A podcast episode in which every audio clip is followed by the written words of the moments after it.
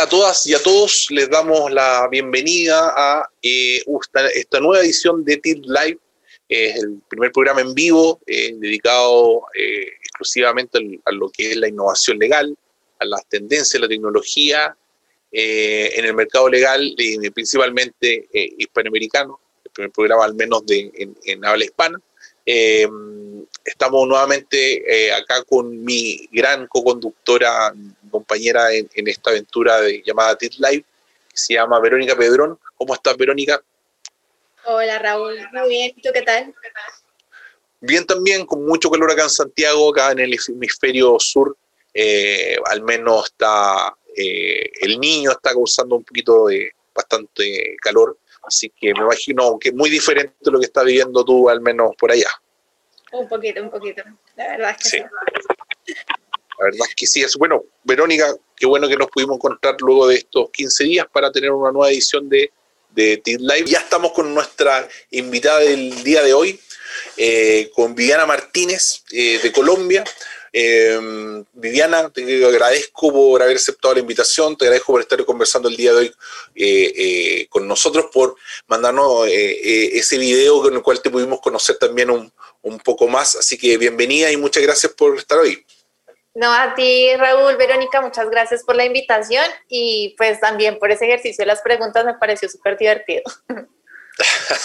Qué bueno, bueno, la idea un poco también, pues, pero conozcamos más de, quién eres tú, Viviana, y em, así que, Verónica, cuéntanos un poquito más de eh, quién es Viviana eh, para, para que empezamos ya a conversar un poco de las preguntas que tenemos preparadas para ella. Exacto, en el vídeo de antes la hemos conocido más personalmente, ahora vamos a conocerla más profesionalmente. Viviana es abogada de la Universidad del Rosario con especializaciones en Derecho Comercial y en Derecho de la Empresa de la misma universidad y maestría en Derecho de los Negocios Internacionales de la Universidad de Fitur. Actualmente es Chief of Legal Transformation and Innovation en Colombia y anteriormente se desempeñó como gerente de innovación del EGI y como docente de la Universidad de los Andes en la asignatura Legal Tech, una abogacía digital. Además, es una de las organizadoras del capítulo de Legal Hackers en Bogotá. Perfecto.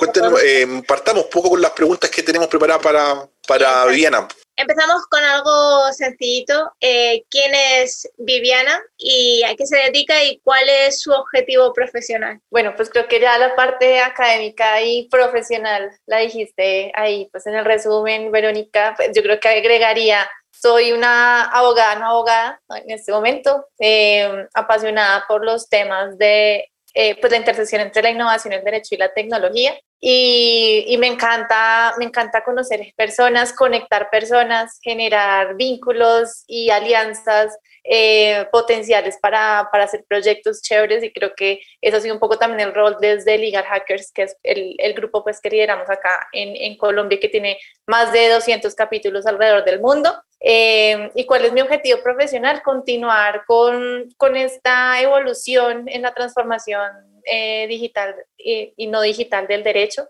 De hecho, desmitificar muchos puntos de qué significa realmente innovar en el derecho y no, y pues seguir contribuyendo desde mi experiencia profesional y académica al crecimiento y a la evolución de estas temáticas, sobre todo desde la academia, creo que las universidades lo tienen todo, todas las de ganar y nada, las que, nada, nada que perder, y es un muy buen punto pues para arrancar con esa como democratización de estas temáticas. Bueno, precisamente eh, justo no, me dejaste en bandeja para, para, poder hacerte nuestra siguiente pregunta. Muy bien, Viviana.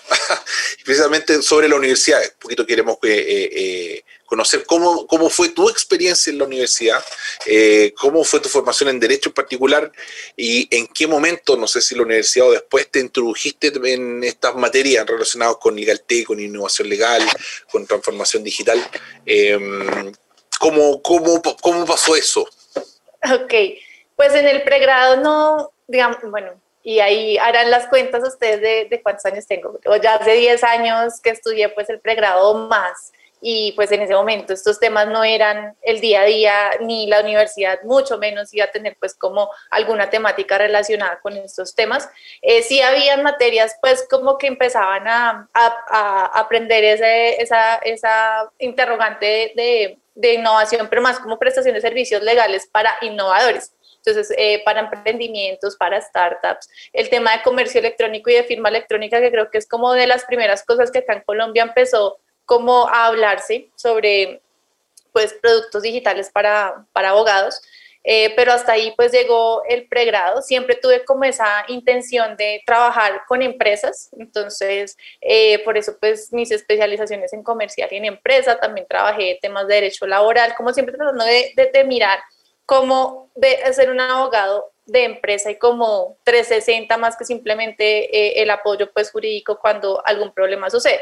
Pero ya pues como la introducción a estos temas de innovación legal lo tuve cuando hice mi maestría en Holanda en el año entre 2014 y 2015. Eh, allá hice una maestría en, en, Derecho de Negocios Internacionales, pero el director de la maestría eh, que trabajaba en Philips, creo que aún trabaja en Philips, eh, pues tenía un enfoque muy fuerte como en empezar a revisar como este abogado para los futuros negocios que vamos a tener que empezar a asesorar.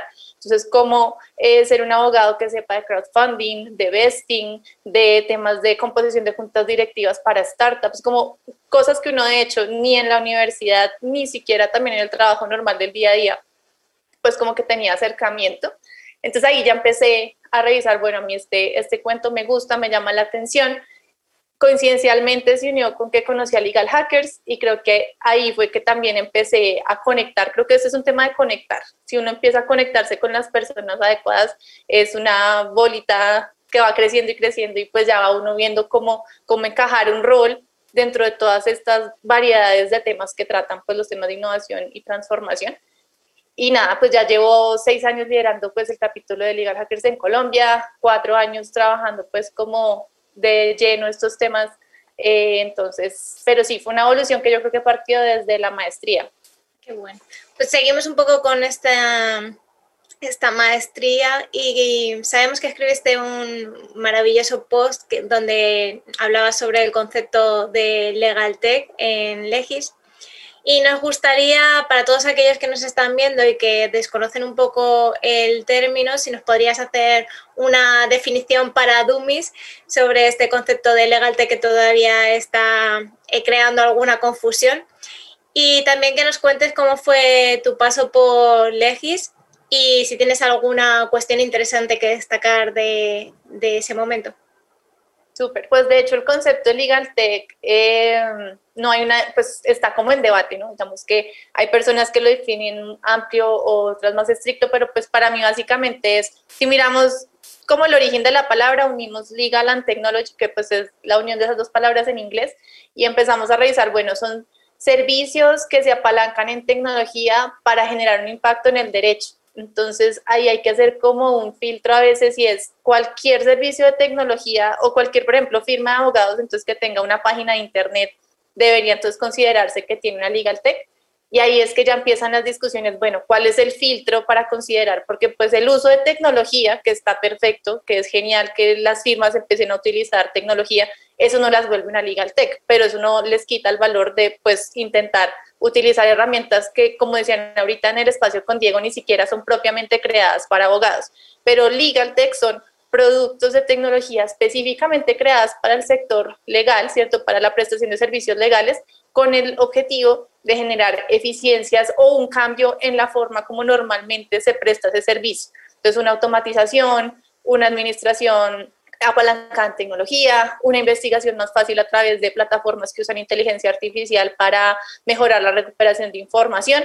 O sea, es como ese paso más allá, o sea, no simplemente es apropiar tecnología, sino que realmente genere un impacto directo en la prestación de un servicio legal. Y uniéndolo con mi experiencia en Legis, pues para los que no saben qué es Legis, Legis es una de las em, editoriales jurídicas más grandes acá en Colombia. Y como todas las eh, industrias, pues una editorial está llamada a evolucionar hacia un modelo digitalizado, ¿no?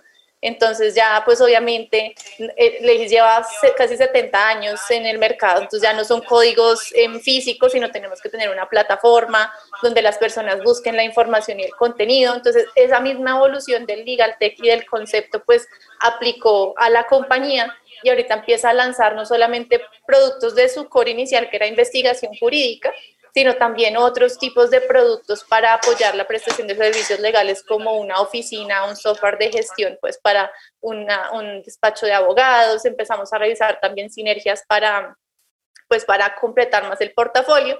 Y destacaría, pues como en mi experiencia, estuve dos años eh, liderando el departamento de innovación allá, es ya entrar, es como esa inversión de lleno a liderar proyectos de tecnología, que un abogado pues siempre lo ve como desde la parte de la asesoría legal, pero al estar ya de lleno en el departamento de innovación, pues es uno quien lidera como tal la producción del, producto, ¿no? Entonces, eh, tener una inversión totalmente en temas de generación de prototipado, de UX, de generación de productos centrados en el usuario.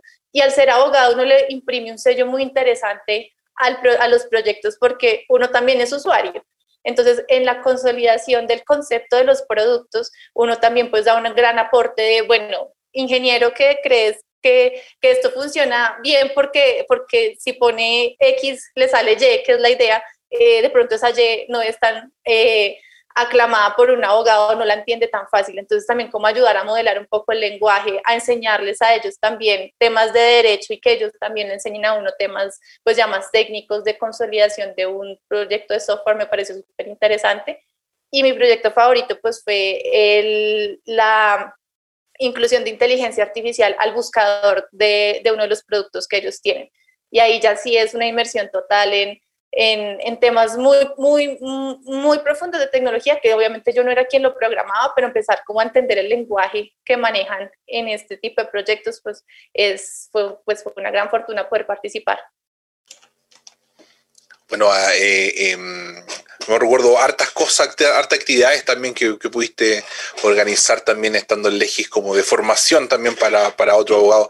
No sé, Angélica Flecha, que ya estuvo también de invitada aquí con nosotros, eh, José eh, Fernando Torres, eh, hay, hartas actividades que, de alguna u otra manera buscaban el poder em, empezar también a, universalizar también este tipo de, no, no, sé si una disciplina propiamente tal, pero sí, o puede ser que sí, pero este tipo más bien como de, gusto por, por estar en, eh, en, temas tecnológicos dentro y temas de innovación en el mundo legal, eh, o puede llamarse disciplina, más bien me arrepiento un poco de lo que dije.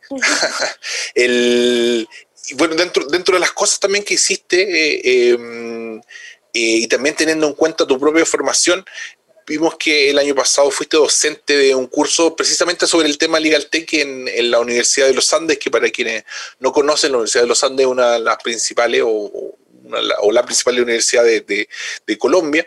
Eh, yo creo que eso también, esa experiencia te dio una visión eh, de, cómo se está enseñando el derecho, en, eh, de una visión desde dentro, ya además de la que tú tenías desde fuera. y una cosa que hemos conversado en varios programas acá, ¿qué crees tú, qué elementos están faltando en la formación de pregrado para, eh, para que un abogado recién egresado pueda ser competitivo en el mercado actual. Eh, hay muchas universidades, no sé si en particular la Universidad de los que, que, que uno revisa las mallas, ve un poco las cosas que se están enseñando y echa de menos un montón de cosas, eh, cosas que no, no, no, necesariamente tienen que ver con futurismo, sino tienen que ver con el día de hoy. ¿cómo, cómo, cómo ves tú un poquito cómo ha evolucionado el mundo del pregrado en particular? Porque el posgrado uno, ve que existe mucha más oferta. Yo creo que ahí empiezan a abrirse las puertas a materias como esta que pues dicté el año pasado en los Andes. De hecho, este año estoy dictando una similar en otra universidad. Y ya empiezan las universidades a ver potencial en varias cosas. En una, generar materias interdisciplinarias, ¿no? En los Andes, por ejemplo, además de la materia de Legal Tech, tienen un laboratorio de diseño para la justicia, donde diseñadores sí, con Santiago Pardo, donde diseñadores, abogados y, e ingenieros generan proyectos en conjunto. Y creo que eso es algo súper valioso que cuando uno sale a la práctica, pues es el pan del día a día, ¿no? O sea, como que uno realmente tiene que participar en proyectos multidisciplinarios para poder eh, generar impactos en formas distintas. Y uniéndolo a eso, yo creo que independientemente de porque, ¿qué pasa? Como que le empiezan a hablar a uno de innovación y entonces ya como que el abogado dice, pero entonces, ¿para qué estudie Derecho? ¿no? O sea, si me dicen que tengo que ahora que aprender a programar, que hacer marketing, que diseño, que... Entonces, pues voy a estudiar otra cosa, porque ¿para qué estudio Derecho? Sí, lo que me dicen es que mire otra cosa. Entonces, yo creo que ahí es un poco reforzar uno, si quiere ser abogado y lo está estudiando, está perfecto, pero entonces reforcemos temas muy prácticos en cada una de las líneas del derecho. ¿no? Uno es el único profesional que sale graduado y muchas veces ni siquiera lo pusieron a hacer un contrato, no lo pusieron a hacer eh, un análisis de una estructuración de un concepto, no te enseñaron cómo cobrar por tus servicios, no te enseñaron cómo es un proceso judicial en vivo y en directo. Entonces yo creo que ese tipo de cosas que no es innovación, que ahí pues es innovación y no es, o sea, no es innovación en el sentido de lo que hemos hablado de tecnología y estas otras nuevas herramientas, pero pues va a formar a un abogado mucho más preparado para salir. Y ya viendo las nuevas habilidades, pues es empezar a mirar desde el rol de abogado cómo podemos empezar a, a profundizar en algunas habilidades que aunque no dejemos de ser abogados, podría ser buenas.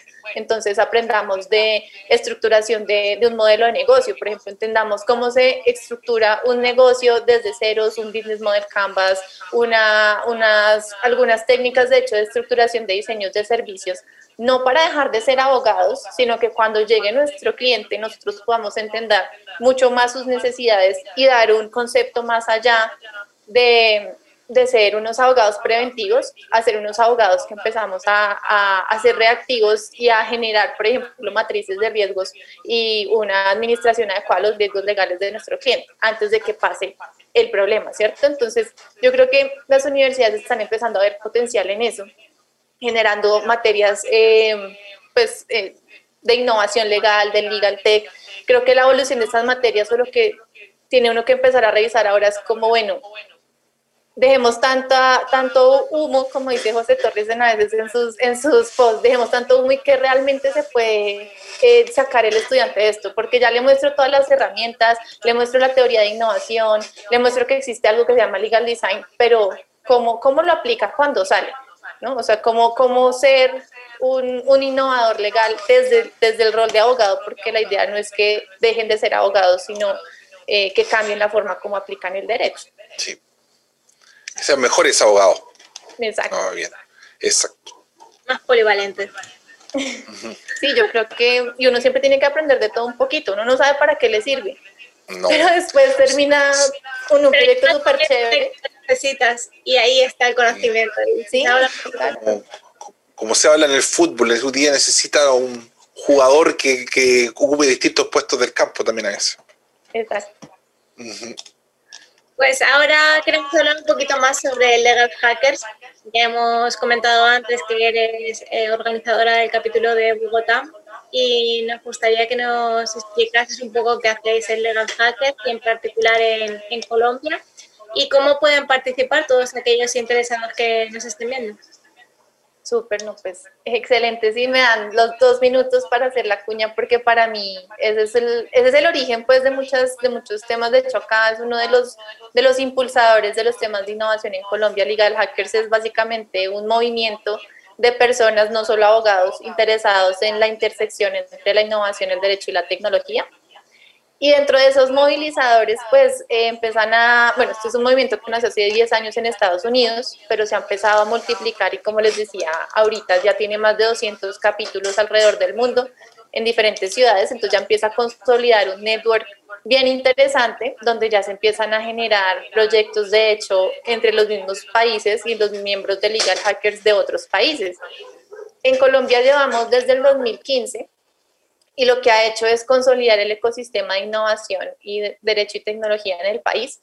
De hecho, de Legal Hackers a finales del 2019, principios de 2020, sale la Asociación Colombiana de Legal Tech como una iniciativa de algunas de las personas que se reunían en estos mismos espacios que generábamos en Legal Hackers y dijeron, bueno, pues queremos consolidar ya como tal una, una organización que ayude a, a movilizar con más manos estas temáticas y está perfecto porque pues entre más personas sean, pues, pues va, a evolucionar mucho más rápido. Eh, y básicamente es hacer, eh, pues hacemos eventos en diferentes, en diferentes líneas de conocimiento. También creo que una, una parte muy importante es el conectar personas, como les decía yo ahorita también. y tenemos un grupo de WhatsApp donde vamos agregando miembros de la comunidad y ellos mismos ya van generando interacciones eh, entre ellos sin que sea guiado por los organizadores. Entonces, eh, pues ha sido una evolución muy interesante y una consolidación de, estos temas eh, en, Colombia, pues que hace en 2015 el primer evento que hicimos, que fue hecho uno de Legal Design, pues fueron 20 personas. Ahora es un evento de Legal Design y se conectan 100, 200 personas, ¿no? Entonces, pues primero, pues los temas se vuelven ya más, más conocidos en general a nivel global y segundo, pues a nivel local también se empieza a consolidar pues, ya una comunidad más fuerte y en otros países de Latinoamérica también eh, hay el mismo network y cómo se pueden pues unir o si quieren saber más información hay una página de internet que es legalhackers.org ahí están todos los capítulos pues globales del país en el que se encuentren pueden buscar ahí información. Una muy, interesante iniciativa. Mm, yo, eh, he visto algunos eventos que han organizado ustedes de Liga Hackers Colombia, que uno, por lo menos ahí en Latinoamérica, yo he visto de los capítulos más activos también en, los últimos años. Así que. Hasta un podcast eh, en Spotify de Legal Hackers en español eh, lo hacen eh, las personas del Salvador y creo que es eh, Guatemala, y, ah, hicieron un podcast en español. También es generar contenido en español, por ejemplo. Uno de los retos. Sí, lo, escuché y ahora se sumó un, un, un, colega también peruano, José María de la Jara, que también empezó a, a participar en ese podcast. Sí, lo, lo, no, no, lo he podido escuchar en alguna oportunidad, estaba bien interesante, así que eh, un aplauso ahí para, para, la, para la comunidad Legal Hacker al final, pues no, no es solo un capítulo. Eh, y un poquitito, eh, volvamos a, a, lo, a, tu realidad actual, que hace muy poco pasaste a formar parte del equipo de, de Bancolombia. bueno, si también nos pueden contar un poquitito qué es Bancolombia para los que no conocen qué, qué es Bancolombia. Eh, pero más bien, ¿cuál es tu función dentro de, esta organización? O sea, hoy, hoy en día tu cargo es, voy a leerlo porque dice, Head of Legal Transformation and Innovation en Bancolombia. Pero, ¿qué significa un poco ese cargo? eh, ¿Qué desafíos tienes en, este, eh, en este nuevo cargo? Y también algo muy que me llama, que, eh, que siempre pregunto, es ¿por qué tú crees que necesitaban a alguien como tú? Ok, bueno, pues Bancolombia es uno de los bancos más grandes acá en Colombia, de hecho tiene presencia en otros países em, de Centroamérica, tiene más de, de, 30 mil eh, empleados.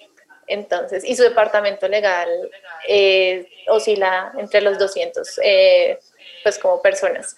Entonces hagan de cuenta, eso es como una pequeña firma de abogados dentro de una empresa, ¿no? 200 abogados, bueno, no todos son abogados, pero pongan que son 180 abogados o 170.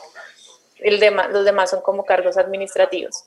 Entonces, pues tienen muchísimos retos como cualquier otra firma de abogados. Retos en qué, en qué, en qué sentido, pues cómo organizar su información, cómo gestionar su conocimiento. Hay retos que empiezan a ver reiterados en, en cualquier, en cualquier charla que tú te sientes con alguien que trabaja en una empresa, te va más o menos a identificar los mismos problemas, gestión de conocimiento, eh, un, modelo de entrega de servicio legal más eficiente.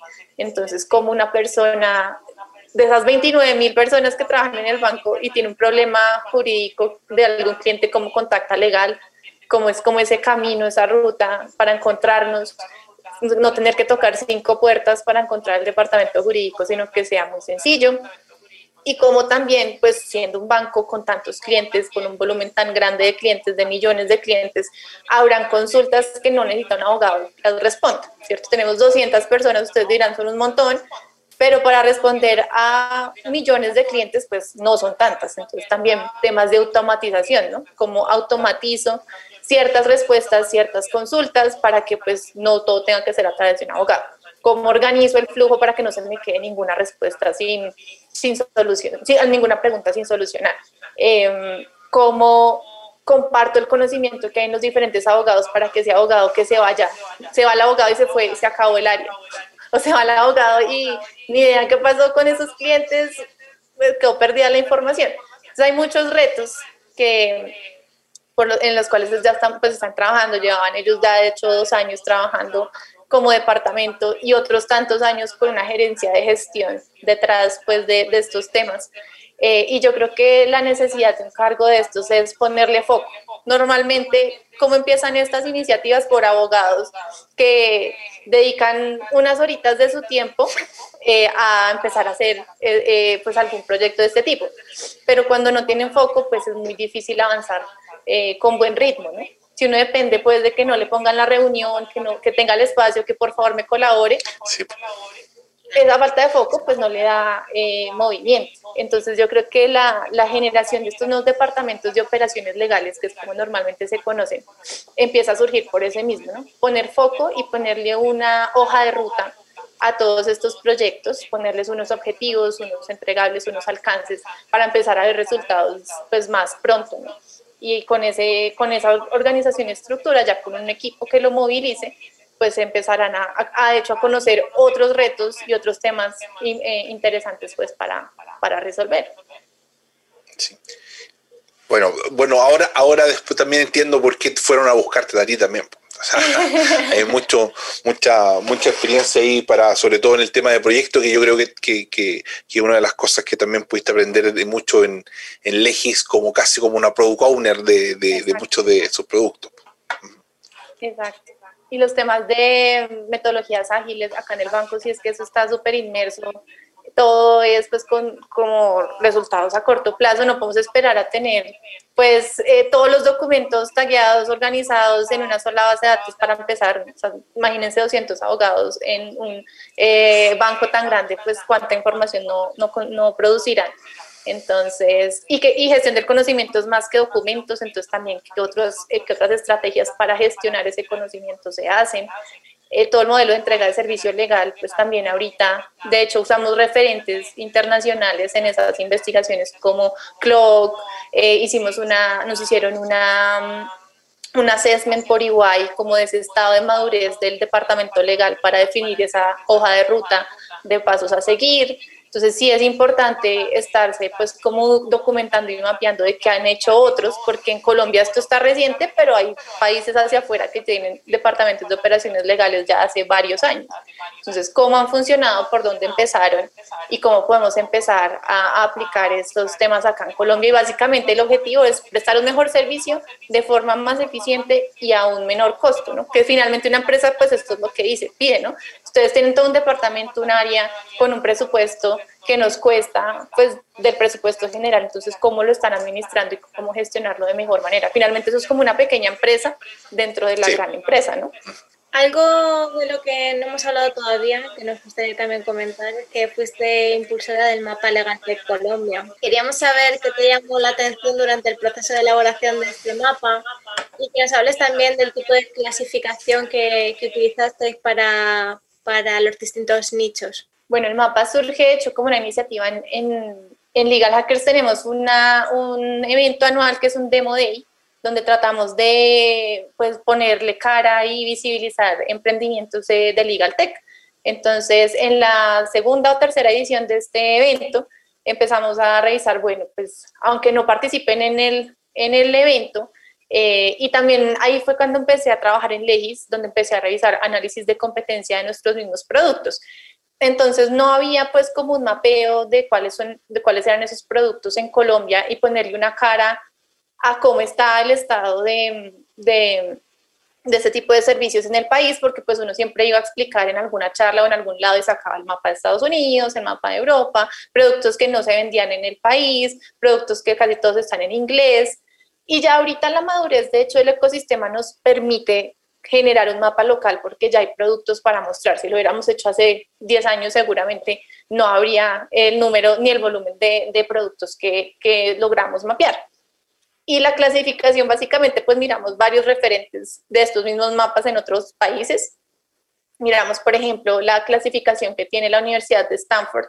Ellos tienen una página donde uno puede consultar, de hecho, varios de estos productos de Legal Tech clasificados eh, y con algún detalle.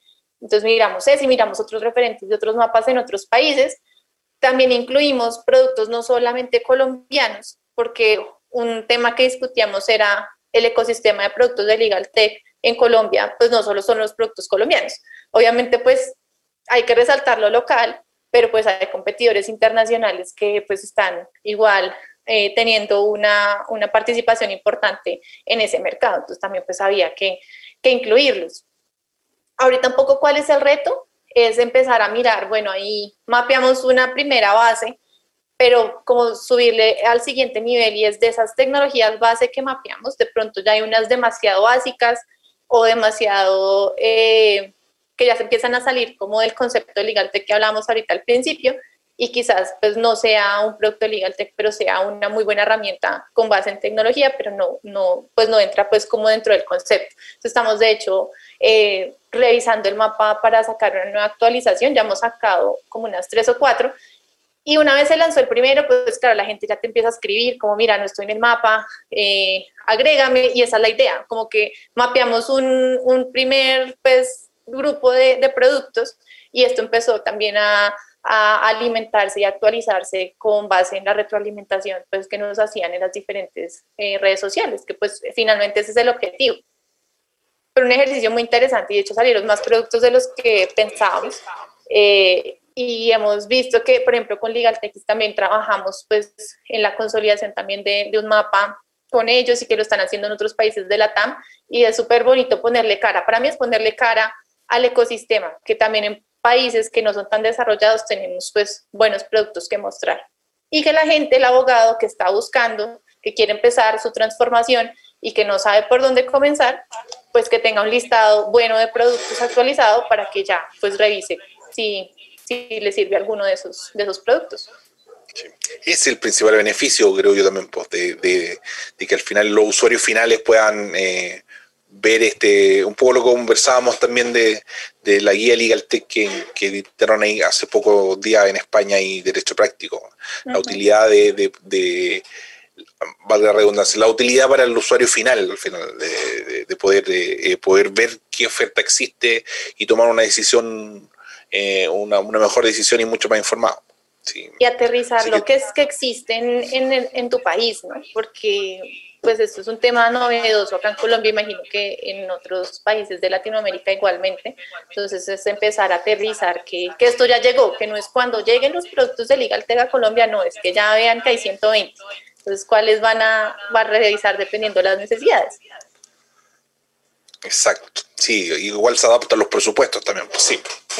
Eh, bueno, hay, un tema que tiene mucho que ver con, la Legal Tech, es que, y que nos gustaría saber tu opinión, y tiene relación con que em, eh, la creación de este equipo multidisciplinario en el ecosistema legal, que yo me imagino que hoy en día en Bancolombia y también en tu experiencia anterior en Legis, tocó ver y, y pertenecer a esos equipos multidisciplinarios eh, cuando ingeniero y otra disciplina, eh, eh, que hoy en día vemos que están fichando incluso en firmas legales, en, eh, las más grandes probablemente en este momento, y también y que existe mucho en estos proyectos LegalTech, donde vemos que no es raro encontrar que el que creó la LegalTech es un abogado junto con ingeniero en sistema, en computación, en ciberseguridad, informática, etc. ¿Tú crees que en la actualidad eh, para trabajar en el entorno del derecho tecnológico o en, en proyectos Legal Tech en, en en eh, particular también, eh, hacen falta conocimientos tecnológicos profundos, como lo que se llama del famoso eh, ingeniero legal o del abogado programador. ¿qué, ¿qué, es lo que necesita hoy en día y qué nivel de profundidad dependiendo de, de, una empresa legal tech, de una firma legal, de un equipo in-house como el que tú estás, por ejemplo? Mira que hay yo creo que la respuesta en mi opinión es no, y te lo digo desde mi experiencia personal. Yo he participado en dos equipos ya de innovación, uno como gerente de innovación, ahorita en Colombia también, y yo no soy una experta en programación, pero eso no implica, o sea, lo que se busca en ese tipo de cargos no es de hecho que uno programe, porque para eso uno tiene un equipo experto en programación, pero sí que uno entienda un poco la estructura del proyecto y para eso pues sí hay que estudiar un poco por ejemplo, cómo, cómo funciona el desarrollo de un software, cuáles son las terminologías pues, más eh, comunes en este tipo de proyectos. Eh, yo que hacía al principio en Legis, pues anotar, anotar, Google, buscar. Y ya después de varios meses de entrenamiento, de que me hablaran pues como en este, en este nuevo lenguaje, porque para mí era pues un nuevo lenguaje también, pues ya uno la va, la va cogiendo y ya empiezas a opinar con más propiedad, ya empiezas a hacer em, preguntas que antes no, que no, antes no hacías por desconocimiento. Entonces yo no digo que uno se tenga que volver un experto en programación o, por ejemplo, un experto en diseño de experiencia de usuario, de diseño de servicios, pero sí tiene uno que empezar a entender, dependiendo del proyecto en el que esté, si es un proyecto, eh, si no eres pues como el emprendedor que vas a crear el producto, pero vas a participar en una empresa que se dedica a eso, como por ejemplo el caso de Legis, pues entender todo el contexto. Ahí, ahí yo tuve pues como un MBA chiquito porque aprendí de marketing, de ventas, de, de temas de, de, programación, de temas de diseño, de temas de servicio y experiencia de cliente. Se vuelve un abogado que sabe más cosas y con eso mismo pues tienes más autoridad para preguntar y para, para agregar. Pero ahora, ahorita que hablas del perfil del ingeniero legal, por ejemplo, en Bancolombia, nosotros tenemos abogados que no es que vayan a saber programar, pero es que herramientas no code no code que puedes empezar a utilizar para programar un contrato, para automatizar un contrato, sin que tú tengas que hacer el software por detrás, pero que no sea igualmente valioso y difícil aprender cómo a, a, a, generar este tipo de proyectos. Entonces, con base en herramientas que ya hoy en día tenemos como Microsoft y Power Automate, que es de Microsoft, estamos automatizando eh, contratos. Pero para, o sea, yo le puedo decir a una persona que no es abogado, mira, automatízame este contrato y no lo va a saber hacer. ¿Por qué? Porque entonces ahí yo le tengo que decir como abogado, es que mira, en esta cláusula, esto, esto es un espacio para llenar libre, esto es un espacio para llenar con una respuesta de sí o no, esto es selección múltiple, esto eh, puede ser un árbol de decisión que si responde esto me debería salir esto, pero si responde esto me debería salir lo otro, y eso no lo sabe un programador ni lo sabe una persona que me esté apoyando como en la parte eh, administrativa, solo sabe el abogado. Entonces, ese ingeniero legal no debería aprender a programar, pues a hacer el, automatizador por detrás, sino lo que tiene que aprender a hacer eh, es a mirar ese contrato con esa, con esa mirada de lo voy a, desglosar de tal manera que me quede automatizado. Entonces, ¿qué debería preguntar? Eh, ¿Cuáles eh, variables debería incluir? Y empezar a buscar herramientas que ya hoy en día de hecho existen, que no necesitas que tú programes, eh, para poder montar. Entonces yo creo que es esa evolución a perfiles de abogados haciendo otras cosas sin necesidad de tener pues todo el detalle y la técnica de, de, la profesión que está detrás del, de, ese, de, ese, producto que se está utilizando. Sí, yo ahí no, nunca había dado mi opinión porque igual es un tema que hemos conversado en varios capítulos, Verónica. Sí, yo también creo que depende mucho de, de de la función, del objetivo. O sea, por ejemplo, yo veo a académicos del análisis económico del derecho que aprendieron a usar Python porque precisamente para hacer alguna, su, estadística, su fórmula le sirve, tiene una, un, valor eh, muy práctico en, en, su profesión, pero así como también a veces como querer universalizarlo de que todos tenemos que saber, los abogados tienen que saber programar, si no van a terminar conduciendo un Uber, no sé, o algo así, no, es como demasiado... De lo que uno esté trabajando, lo que tú dices sí es muy cierto. Yo, por ejemplo, en, cuando estuve en Legis, entonces hice un mini cursito de Python para humanidades, para para entender, yo no iba a ser la que después montara pues la inteligencia artificial al buscador, no, pero sí para poder participar con, una, con, un, con un poquito más de, de seguridad en las conversaciones que teníamos alrededor de esas temáticas, entonces sí, pues dependiendo de lo que estén trabajando, por ejemplo ahorita, pues el tema de eh,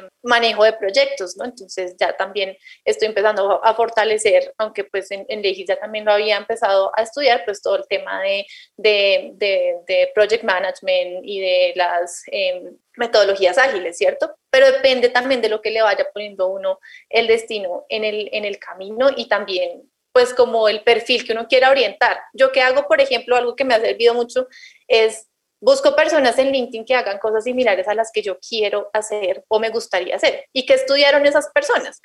Y ellas no estudiaron de todo un poquito, o sea, yo no tengo que estar, entonces, eh, curso intensivo marketing, curso intensivo en diseño, curso intensivo en programación, no. Sino, bueno, si yo quiero apuntarle a este objetivo, a este abogado que se transformó su perfil de esta manera, miremos otros referentes que hayan hecho lo mismo y que han estudiado. Y, y de ahí también uno se puede ir basando. Bueno, pues ahí, ahí está el truco de Viviana para todos los que nos...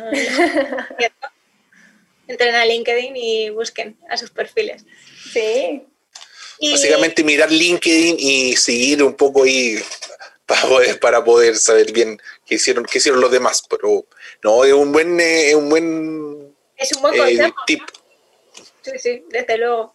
Y ya para terminar, Viviana, y te dejamos tranquila, que vayas a comer, que ya será hora por allí. Nos gustaría que nos contases dónde te ves en el futuro. Eh, a mí sí, yo dejé el derecho. O sea, yo ya creo que no volveré a ser abogada, abogada.